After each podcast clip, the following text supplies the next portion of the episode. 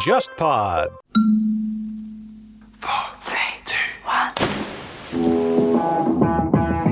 大家好，我是乐东，大家好，我是笑凯，欢迎来到海格力斯电台。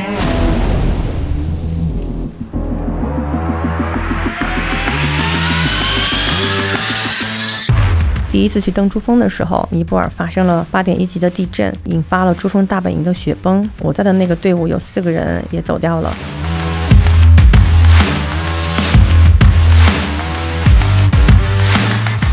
在登山界有一个潜规则：八千米以上的人如果遇险，大家可以默认是可以不救的。八千米之上没有道德。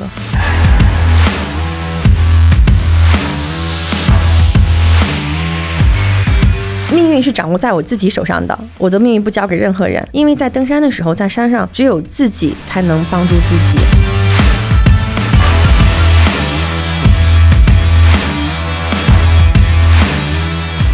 欢迎来到海格力斯电台。今天坐在我对面的一位嘉宾厉害了，她是中国第一位从南坡和北坡同时登顶珠峰的女性韩子君，欢迎。Hello，主持人好，大家好，我是韩子君。在二零一三年之前，可能跟大家的生活轨迹差不多。对，当时是在呃一家五百强的呃外企里面做销售。从二零一三年开始登山，那从登山之后，我的人生就开始加引号的有点跑偏。从一三年到现在，有八年的时间，登了有差不多三十座五千米以上的高海拔的山峰，平均每年要登四座，最多的一年登七座。嗯那就是其实是，呃，夏季的话在北半球登山，然后冬季的话在南半球登山。嗯，差不多，就是用我朋友的话说，我是一个没有夏天的人，因为高海拔嘛，一直是在高海拔地区活动。那夏天的时候，我也是去登山，也是在冰天雪地里穿着羽绒服。这样也挺神奇的，就是呃，可能现在来在上海是夏天，然后到时候又要去雪山上了，要要换一个感觉。最近几年好像没有那种过过夏天的感觉。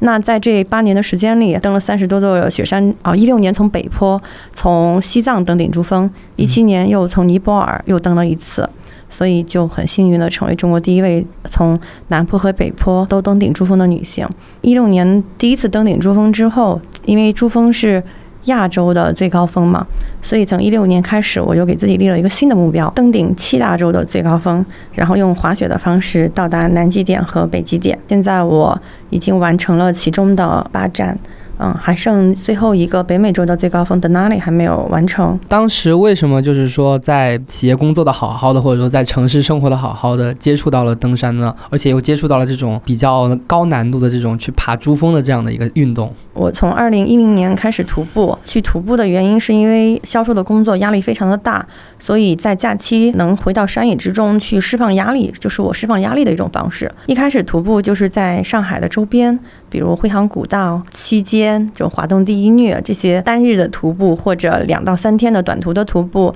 慢慢的随着这个经验的增加，那徒步的难度也逐渐在增加，开始进入到比如说稻城亚丁、呃雨崩、啊、呃、长坪沟穿越毕棚沟这样一些多日的，而且是海拔比较高的徒步，通常是在海拔在呃三千米到四千米之间的海拔进行的地区进行徒步。那真正触动我去登山是在二零一二年的十一，然后有个几个朋友去冈仁波齐转山，嗯，呃，当时转山的话，这条路线是有五十公里，海拔最高的垭口是五千六百多米，珠穆朗玛垭口，然后我们用了一天的时间就走完了这条路线，全程我们四个人中只有我自己是全程没有高原反应的，我所有的队友、嗯、大家都会有高反，有不舒服，嗯。那我没有高反，然后我的体能也诶觉得也还不错，通过那一次就一天走完了五十公里，所以就觉得好像自己特别适合这种高海拔的运动，因为我不高反。嗯，海拔的适应能力特别好，所以在二零一三年五一之前就开始上网去搜五一假期我要去干点什么。那时候就还在上班，就是说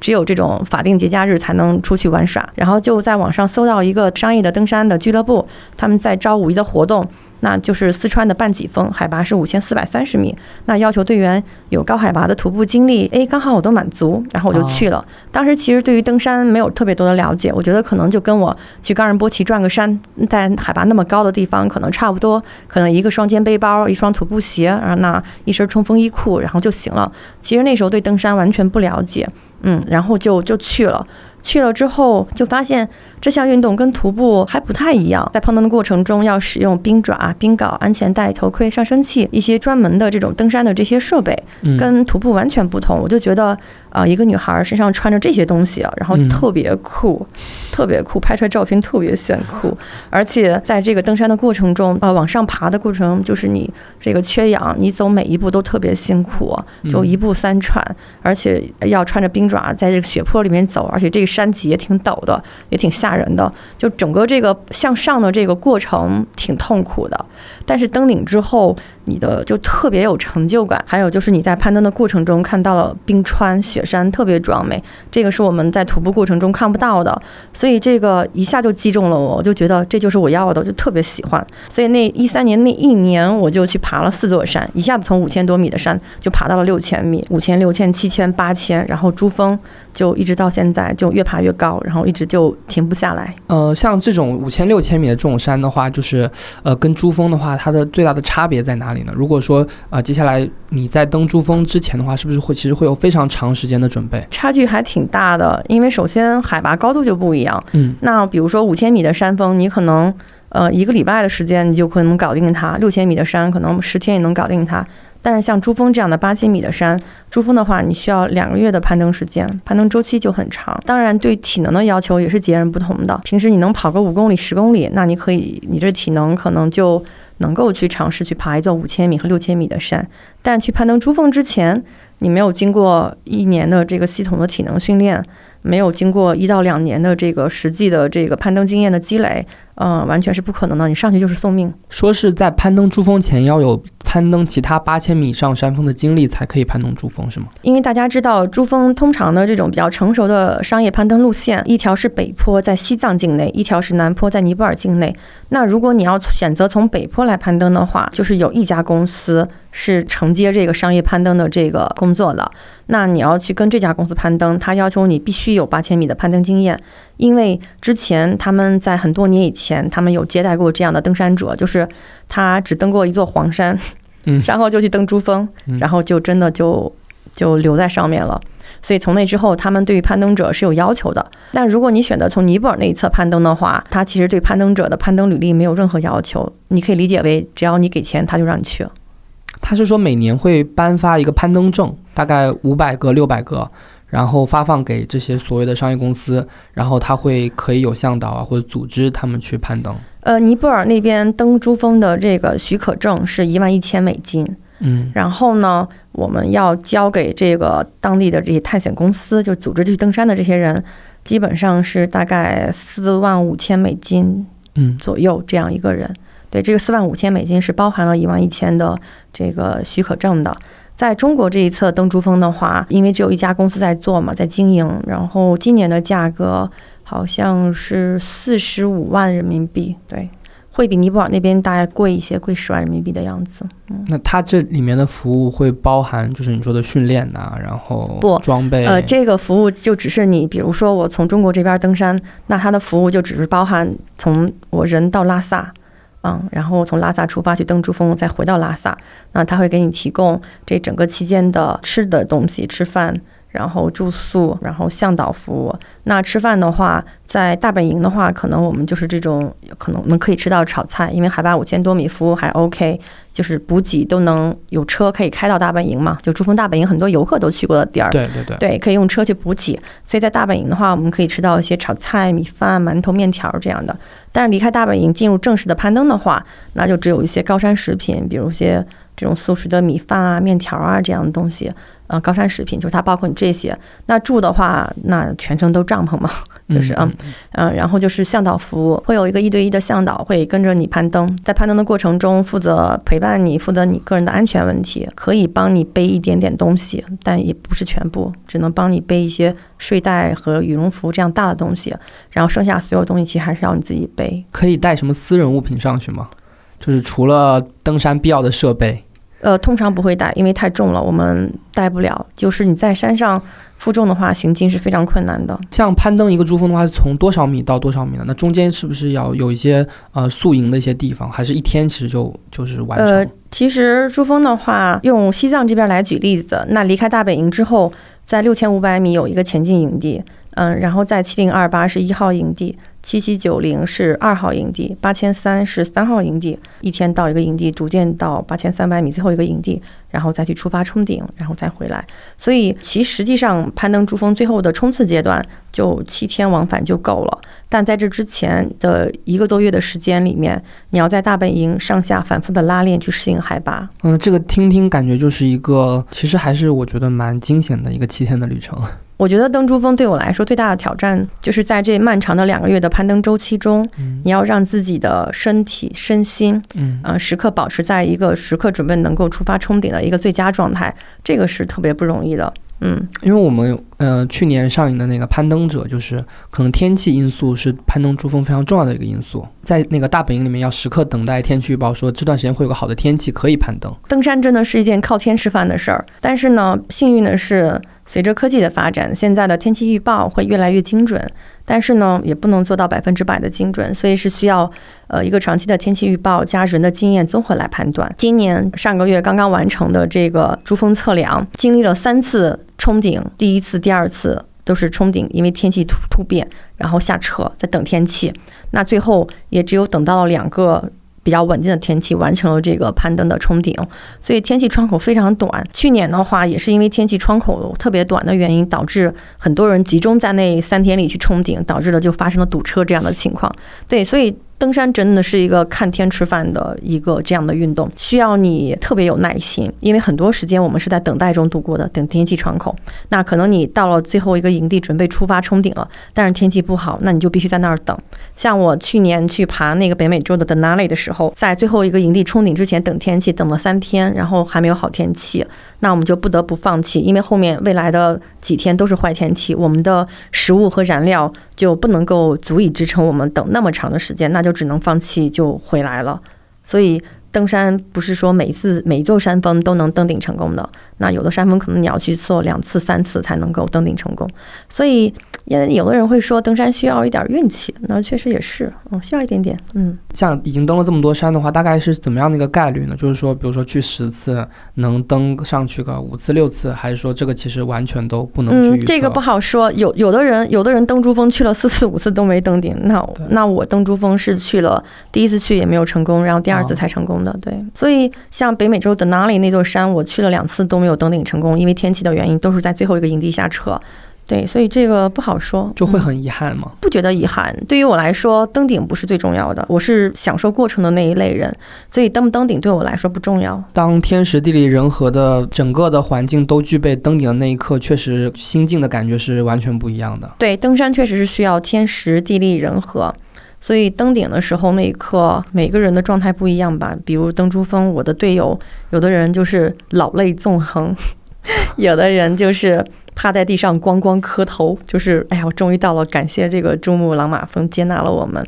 那我登顶之后就还比较淡定，就各种拍照摆 pose，然后就就下车了，这样能在顶上待多长时间呢？可能就待个十几二十分钟吧，不会待特别久。感觉很 这个经历很神奇。确实，因为登山这件事儿离大家的日常生活特别遥远。虽然登山也是一种爱好，可是呃，有这种爱好的人并不多。迄今为止，从一九六零年人类有攀登珠峰的这个历史以来到现在，全世界登顶珠峰的人次总共也就六千多，实际上有四千多人登顶过珠峰。是非常少的，其实做做全世界有这么多人口，对，对确实还挺少的。我相信在你登顶之后的话，你身边的朋友其实可能也会有一些，嗯、想要登的，但是真正可能说能够做到比较极致的还是比较少的，真正愿意付出很多的精力去完成这件事情的人。是的，就是说起登珠峰，大家可能都是哇好酷，但是觉得真的是遥不可及，因为除了需要你有这种登山的这种经验、技能、体能、时间两个月的时间和不菲的这个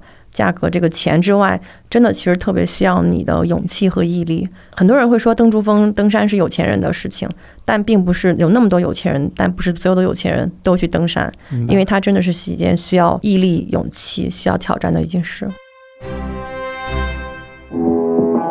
海格力斯的朋友们，大家好，我是乐东，很高兴告诉大家一个好消息，海格力斯有了自己的微信群。入群的方式是添加海格力斯小助手微信号 hglsxzs，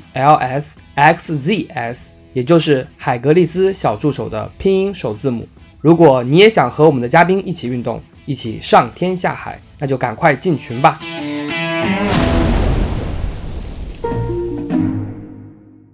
子君，你登山的话，这中间会发生什么有惊心的，或者说你记忆深刻的故事吗？嗯，太多了。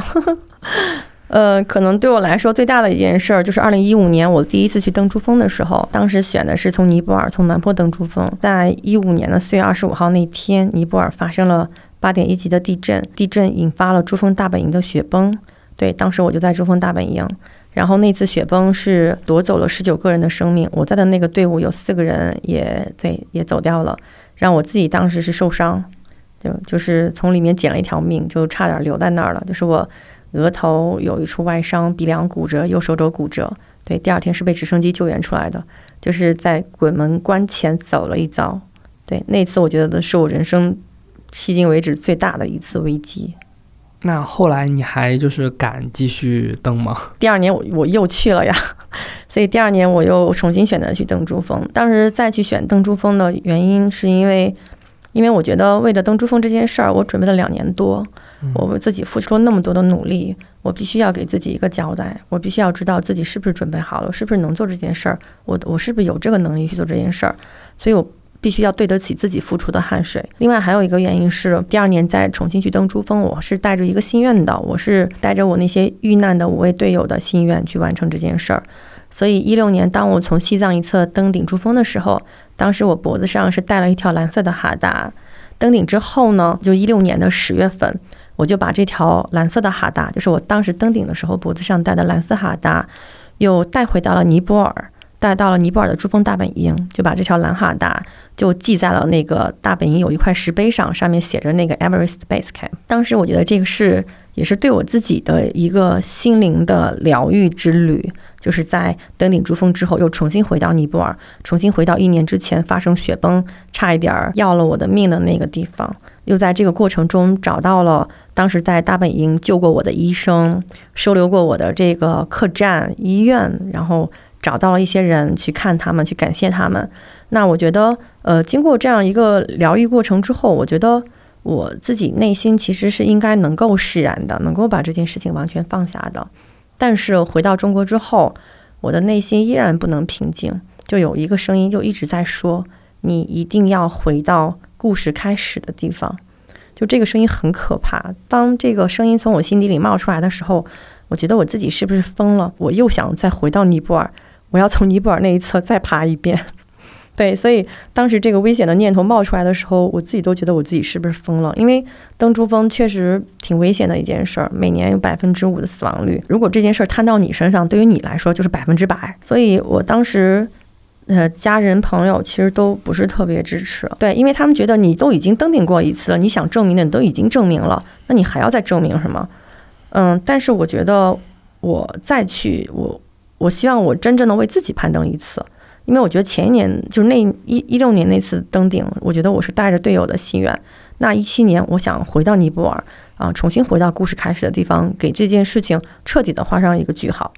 所以在取得家人的同意、谅解和支持之后，二零一七年我又重新回到尼泊尔，啊，重新完成了呃两年之前我想做的事儿。因为我一五年第一次去尼泊尔登珠峰的时候，当时我是选择的。珠峰和洛子峰两座八千米的连登，啊，洛子是海拔是八千五百一十六米，是世界第四高峰，它跟珠峰是并肩的，就是这两座山峰是可以完成连登的。所以当时我给自己立的 flag 是要完成两座八千米的连登，所以我在二零一七年的时候又重新回到尼泊尔，就完成了一五年没有完成的事情，就是我不仅又重新登了一次珠峰，又完成了两座八千米的连登，把自己的能力和极限又向上又推进了一步。嗯，当看到就是说队友啊去世了。然后自己也登上了之后，是不是对生命会有不同的理解呢？一定的，特别是又回到了城市之后，可能就会感觉自己的生存啊，或者说活在这个世界上，生命都完全不太一样了。是一次危机，也是一次转机，更是一个宝贵的人生财富。就是经过那一次事情之后，我就突然理解了哈，比如咱们身边有些朋友，有些人。生了一场大病，大病初愈之后，就好像换了一个人；或者身边某一个至亲的亲人离世之后，那那个人好像也突然就顿悟了一样的。确实，我觉得人世间没有什么比生和死更大的事情了。当你连死都不怕的时候，都经历过的时候，你还怕什么呢？好不容易来到这个世界上走一遭，真的就是要这样浑浑噩噩的就离开了吗？所以我觉得我一定要让自己活得非常有价值，活得非常的精彩。我不求别人以后会对我有记忆，会记着我，但是我要觉得对得起我自己，这样来到这个父母给予的这样的一个生命。所以我觉得就是那件事情就告诉我，就就让我学会，就是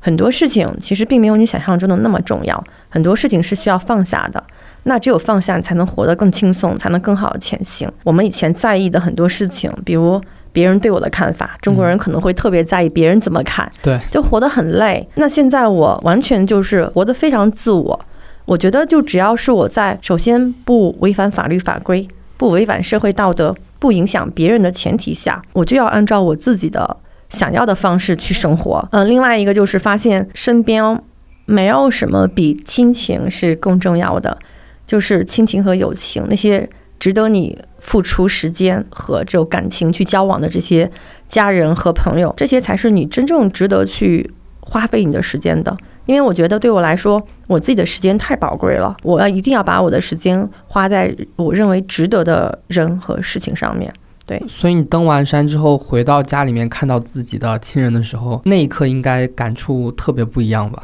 是的，就是其实登山以后啊，就是你看着我好像一直在外面野，很多朋友就觉得我一直在外面玩儿，嗯，但其实我反而比之前更恋家了，对，这种家庭观念更强了，跟家人的链接反而更多了，陪伴他们的时间反而更多了。我每年要和我的家人至少一次。去一个我们都没有去过的地方、城市或者国家去旅行，你会带着自己的家人一起去登一些难度低一点的山吗？呃，我没有带过他们去登山，但是我带过他们去过雪山，就是可以观光的雪山啊，因为他们就很好奇我这个登山的地方。我们跟他们之间、跟父母、跟长辈之间，其实缺乏的是交流。当他不懂什么是登山的时候，当他看到很多负面新闻的时候，觉得哟，这是一个特别危险的事情。对，经常在报纸上看到，对对对，又怎么样了？对，所以他当他了解登山的话，但是又了解不是很多的时候，他反而会担心。嗯，那当我主动跟我的家人说登山是怎样一个事情。带他们去看我登山的地方是什么样的环境，那跟我一起登山的朋友是什么样的一群人？那他当他对你很了解你所从事的事情的时候，当他看到你是全身心的投入里面的话，并不是只是。随便当做是一个玩儿，而是把它作为一个一生的爱好去投入的时候，他们是能够理解你的这种沟通和理解，然后就转化成了支持。像子君登完了珠峰之后，这已经算是征服了一个最高的一个目标了。那之后的话，你又登了很多很多的山，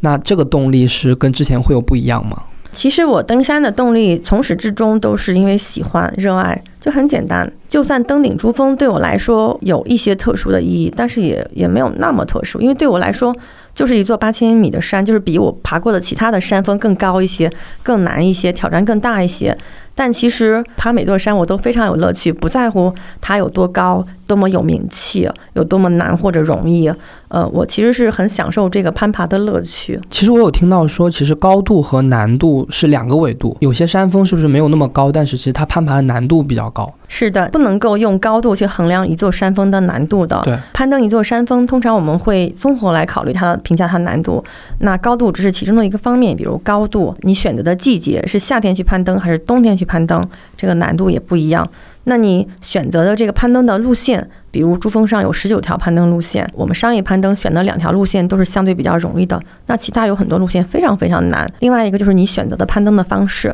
你是选择这种商业攀登，别人帮你铺好了路绳，你就拉着上升器。然后别人帮你背东西，帮你修帐篷，帮你烧水做饭，那你就只是爬，只是做攀爬这样一个动作的攀登，还是选择独立的自主攀登，就是所有的事情都要你自己一个人去做。像之前会有一些说法说，啊，王石他攀登珠峰是被背上去的，或者说是被抬上去的，这个其实是啊，在你们看来其实是一个笑话，是吗？这个是因为大家对这个不太了解，它的这个路是非常陡峭的，很多时候都只有一个人勉强通过，所以一定是王石自己用脚走上去的，不可能有人抬着他。那么他可能比较有钱，他可能请了非常多的向导，买了非常多的氧气。那这些呢，可能会从一定程度上降低一些他攀登的难度。但是呢，整个攀登的过程中，你这个因为高反可能头痛、吃不下、睡不着，每天攀登的这种身体的劳累是没有人能够替代他的。所以，他去攀登珠峰依然是一件非常挑战、非常有难度的事情。就其实人在那个环境下能坚持下来就已经非常难得了。我甚至说，当你做出了去攀登珠峰或者攀登八千米山峰这个决定的时候，你都已经非常棒了，因为不是所有人都有勇气去做这个决定的。那也可以这么说嘛，就是说，可能你攀登那个珠峰有没有成功，其实是看你有没有报名。嗯，也就报名的那一刻的勇气和，就是说，或者说你真正在从事训练的那个勇气是更重要的。当你决定做出去登珠峰这个决定的时候，而且认真去准备的时候，其实你已经跟其他人相比，你已经非常的与众不同了，已经非常的值得称赞了。就像我们刚才说的，很多人说登山是有钱人的游戏，嗯，但是不是所有有钱人都去登山呀，对不对？有钱人去买房子，去呃买豪车、买豪宅，全世界各地旅行，享受极其奢华的生活的，绝大部分都是这样的人，很多人。嗯，真正选择去登山的有钱人非常非常少。还有个话题就是大家也会就是比较津津乐道，就是登山的这个商业化的现象。嗯，因为一些名人吧，或者说他经常用自己登过珠峰来标榜自己，所以很多人也会觉得，哎，这个是不是另一种财富的象征？然后也诞生了这样的商业登山的这样的运作的公司。那这方面的话，子君可以向我们的听众介绍一下。我觉得商业登山它在一定程度上其实是促进了登山运动的发展，因为很多人他想去登山，比如像我刚开始的时候很想去登山，但是因为自己能力的有限。我不能去攀爬很难的山峰。由于这个商业登山的出现，一些专业的商业公司的出现，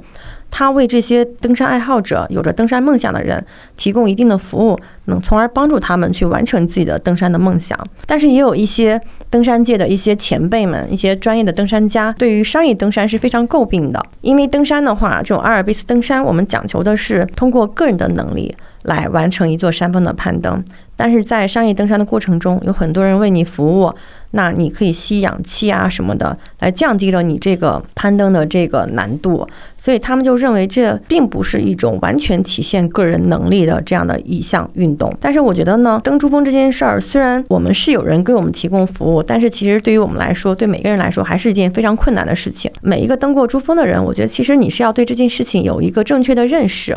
当你所期望得到的东西超过了登山这项运动带给你的东西之外，那肯定大家就会诟病你。比如你登顶了珠峰，然后你就拿这件事儿去，不能说吹牛，就去宣扬他自己有多么多么伟大啊什么的。那大家了解到，哦，其实你也是一个商业客户，有别人为你提供服务才上去的。当你吹得过火的时候，大家自然诟病你。即便是商业公司提供了服务，但它的它只是降低了难度，但难度总的来说也是很高的。是的，还有风险也是很高的。对对对。所以每一年都会有人丧命珠峰，包括一七年我在登珠峰的时候，我们就遇到两个人在八千六百米遇险，对，嗯就是后来我们就倾全队之力把他们两个就救下来了，也是迄今为止人类攀登史上海拔最高的成功救援的案例，哇，特别不容易，也是一个很惊心动魄的故事。就是说，如果在登山的这个过程当中遇到了危难的话，其实是要放弃登顶的计划，全力救援的。嗯，不全是，我有过两次。二零一四年的时候，我去登马纳斯鲁，然后是八千一百六十米，世界第十高峰。当时为了救援我的一个滑坠的队友，我是放弃登顶去救他的，但当时没有也没有救活，就还是遇难了。那次是我放弃登顶，我我自己没有登顶，然后我就直接下去救援了。那二零一七年登珠峰，从尼泊尔登珠峰的时候，那当时遇到这两个遇险的人。我当时是继续去登顶的，没有去救他。当时我跟我的向导两个人经过他，我们两个人是没有办法把这两个人救下来的。我们自己的氧气是不是足够？我们自己的体能是不是能够足够？我们不确定，因为你要知道，在八千六百米救一个人下来，很可能会付出其他更多人的生命。所以在登山界有一个潜规则，就八千米以上的人如果遇险，大家可以默认是可以不救的，见死不救的可以。八千米之上没有道德，因为你如果救这一个人，可能要牺牲更多的生命，所以大家一定是首先要保证自己的安全，然后才能去给他们施以援手。所以当时我们第一次经过他们两个人的时候，我们并没有选择救援，而是继续去攀登，去继续去冲顶。那登顶下撤以后，经过他们的时候，发现他们还活着，而且我们当时的状态都还 OK，我的状态还不错，队伍里面还有多余的剩的氧气。所以我们就四个人把一个人拖下来了，但是当时我们每个人也是面临着风险的，因为我把我的向导给到去救援了，那又意味着我没有向导，我要自己一个人走下来。就是我从八千六百米是一个人回到七九五零的营地的，就是你登顶之后，你非常的累，非常的饿，非常的渴，我最后水也没有了，感觉整个人快蒸发干掉了。但是我需要一个人自己走下来，那你任何一个操作失误，可能你就滑坠就遇难了。当时我们。去救他们下来，我们也是面临着巨大的风险。我觉得这个得心理承受能力极强的人，因为相当于可能出门十个人，回来只有五个人，而且路上的人还是一个一个看着倒掉的。我第一次遇到队友遇难，就是二零一四年那个时候，我就已经遇到我的队友遇难那件事儿。就是你可能出发之前还是跟你谈笑风生、互相加油的一个人，那五六个小时之后就变成一具尸体，放在你的帐篷旁边。那个对你的人生冲击是非常大的，而且包括后来我在登山的过程中，也遇到过几次救援，就救援别人，也遇到过尸体，就是你要从尸体旁边走过不止一次。而且我后面再去登山，就一四一五年之后，在我遇险之后，我再去登山，那个时候我其实对登山这项运动的理解也完全不同了。第一次遇到我的这个日本队友遇难，真的有人在我眼前死掉。这件事儿之前，我觉得是一个懵懂的阶段，就是登山就是为了爽酷，拍很多照片发朋友圈、发微博，特别炫酷，很多人点赞。我很享受站在山顶被别人山呼的这种、这种、这种、这种骄傲的这种自豪感。那一四年之后，特别是一五年，自己又差一点儿啊，差点挂掉。就经历了这些事情之后，那我在对登山的理解就完全不同了。首先。它真的是一件很危险的高风险的运动，你可能会会失去你的生命，那你是不是还要继续再做这件事儿？嗯，是不是值得再去做这件事儿？对，所以我对自己进行了很长时间的灵魂拷问，然后呢，我就觉得我真的特别喜欢登山，就是我想一辈子爬，我想我七十岁、八十岁的、九十岁的时候，只要我能爬得动，我都想去爬。那我一辈子想干这件事儿。OK，那你选择这件事情作为你的爱好。但是，你既然你选择了它，但是它是有风险的，嗯，那 OK，那有风险要怎么办呢？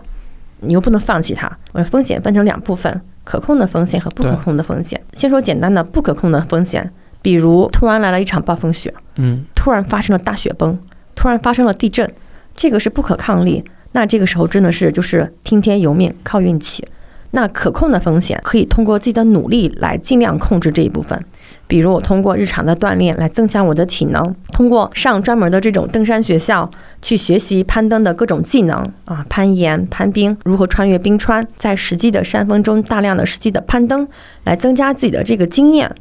那我再选择一些比较好的装备，尽量能保护自己。那就是这些可控的风险，我尽量把它压到最低。所以在一五年之后，当我重新再选择去登山的话，也就意味着我选择了成功、失败和死亡。也就意味着我选择了，可能有一天我会留在那里。我选择坦然接受。可能是不是对自己命运有了不同的理解，或者说交给了命运？命运是掌握在我自己手上的，我的命运不交给任何人。为什么我去做大量的攀登？为什么要去学习各种攀登技能？因为在登山的时候，在山上只有自己才能帮助自己。在任何时候，所谓强大的什么夏尔巴藏族向导。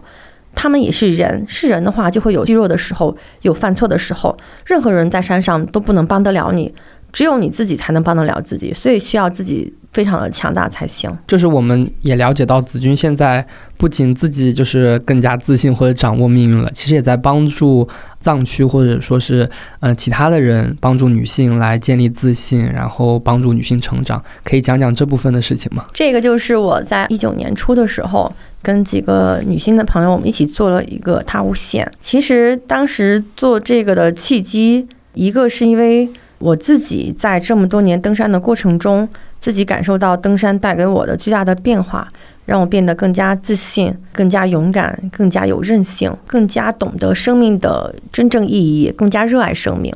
我觉得这是带给我的都是一些非常积极的、正向的一些影响。嗯，所以我在过去的这么多年中做了五六十场公益的演讲，去分享我的故事、分享我的经历，其实就是希望去激励大家，嗯，去追求自己的梦想，激励大家去。尝试不同的人生。在二零一九年初的时候，就是春节后有一次朋友聚会的时候，当时几个女朋友大家就在聊天，就聊到各自最近遇到的一些事情，有的是跟先生刚刚离婚，为了抢孩子的抚养权，就是非常沮丧；有一位是经历了创业，被同伴从创业公司中挤出来，就是大家会发现，女性在人生的不同阶段，那你承担着非常多的角色。那在职场中，你可能是一个老板，可能是一个员工；那在家庭里，在父母面前，你是他们的女儿；在丈夫面前，你是他的妻子；在孩子面前，你是他的母亲。就你承担着非常多的角色，但是其实很多女性反而忘记了，你还是你自己。我们需要用一种方式，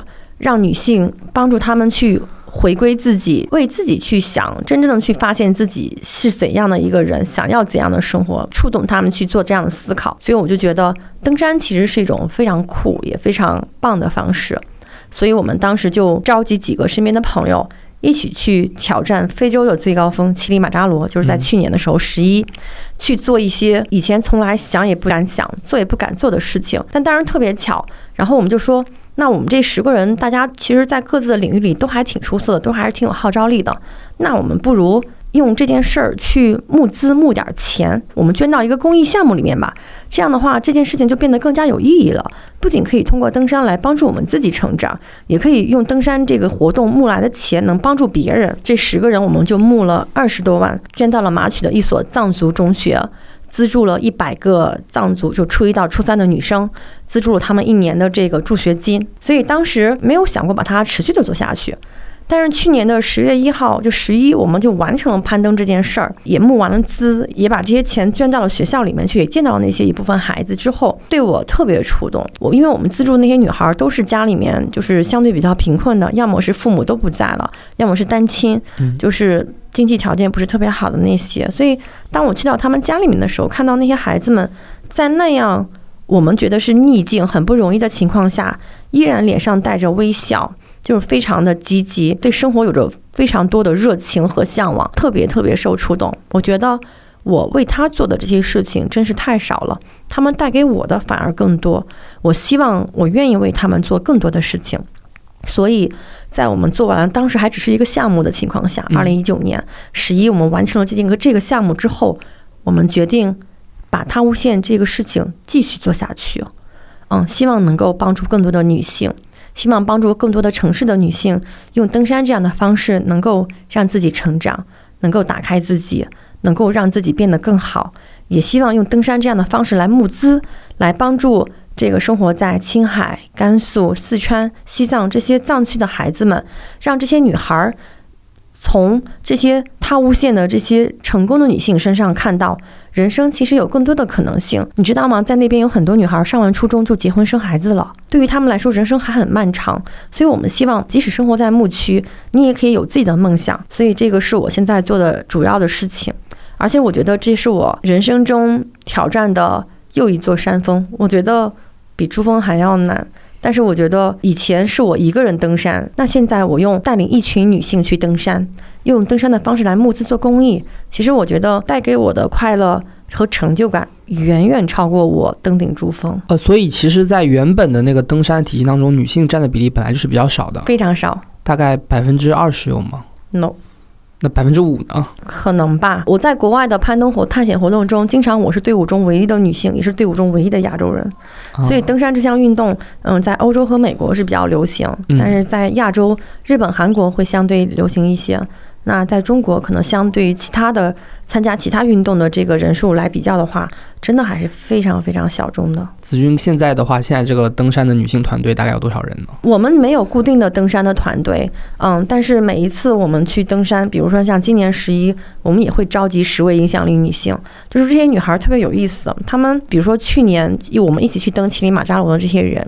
除了我有登山经验之外，其他人没有任何。不要说登山，不要说户外运动的经历都不太有。对我们这些可爱的姑娘们，有的人就完成了人生中第一次长跑，一公里、三公里、五公里，到真正出发登山之前，已经能够跑十公里了。所以我们用了半年的时间来训练，大家的训练非常的刻苦。所以在这半年的时间中，也是他们自己不断的突破自己、不断的成长的过程。所以登顶那一刻只是他们的一个高光，但其实在这整个准备的半年中是不停在成长的。就是子君自己通过登山成长了之后，现在开始带领身边的人或者一样有共同目标的人去完成这个项目。是的，我觉得这个更有意义。听起来对于我来说，听起来也很伟大。呃，我觉得伟大算不上吧，我觉得只是在用自己的方式去做一些呃影响他人、改变社会的事儿吧。今天听完子君说他自己的登山故事，感觉自己的生命也受到了洗礼。然后非常感谢子君来到我们的节目，感谢。嗯，希望我的故事能给大家带来一些触动。如果你们在听完这个我的经历和故事之后，有一些感悟，打开家门去跑跑步啊，进行一个徒步，进行户外运动，我觉得也都是非常棒的。所以非常感谢大家。大家如果想关注我的话，可以在新浪微博上面搜索韩子君 Vivian，或者在知乎上面也是搜索韩子君 Vivian。啊，我在知乎上发了一些文章，关于新手如何开始登山什么的。如果大家对登山感兴趣，好的，那感谢子君来到我们的节目。本期节目就到这里了，拜拜。嗯，再见，拜拜。